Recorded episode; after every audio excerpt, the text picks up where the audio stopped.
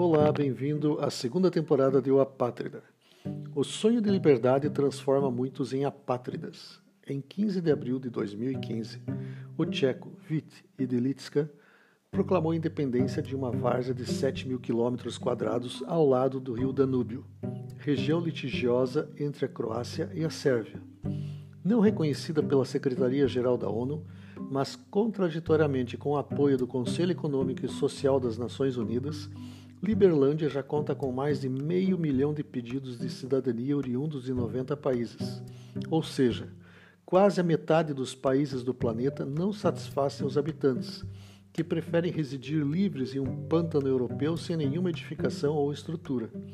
Parece mentira mas há outras regiões em situação semelhante ou com estrutura mais confiável, caso da Somalilândia, independente desde 1991, com 3 milhões de habitantes. Outras regiões são o Reino do Sudão do Norte, o Reino de Enclava vizinho à gelatinosa Liberlândia e a bizarra ex-plataforma petrolífera Zealand, no Mar do Norte. O governo croata considera a Liberlândia uma piada e o território em litígio como terra de ninguém preferindo entregar o charco à Sérvia e não a terceiros, tratando-se de uma ideia provocativa que atingiu proporções sérias, representando um risco para a Croácia. Já a Sérvia trata o caso como algo frívolo.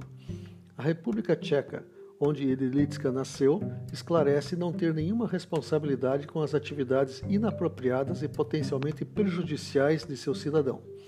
No Brasil, de vez em quando surgem boatos de movimentos separatistas, tais como a República do Pampa, o Sul é o meu país, República do Equador e outros de menor expressão, tais como o Boqueirão é o país e o Reino Tribal dos Yanomamis. Fato é que há indivíduos sedentos pelo poder e pessoas cansadas da exploração, de regimes escravagistas, opressores. Não existe possibilidade desses grupos representativos conviverem no mesmo espaço e território. Desse modo, alimenta-se o ódio e o resultado se configura no pior possível. Assim, muitos preferem a via pacífica e optam por emigrar, ou em casos extremos e aparentemente malucos, criar sua própria nação.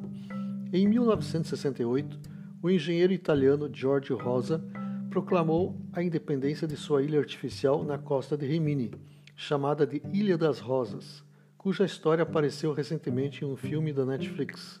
Cansado dos impostos, George se uniu a alguns amigos e construiu seu próprio país fora do mar territorial italiano. Pessoas migram porque se cansam dos abusos de governantes, da violência social, da miséria, da falta de perspectiva.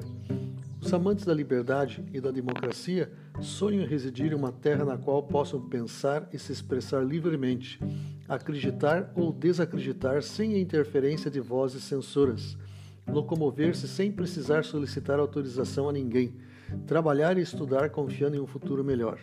Liberlândia representa um sinal muito grave, marca do esfacelamento socioeconômico, político e moral de uma geração fracassada. Este foi o Apátrida de hoje. Produção, redação, edição e apresentação, Ruben Holdorf. Iniciamos a segunda temporada. Até a próxima quarta-feira, às duas horas da tarde.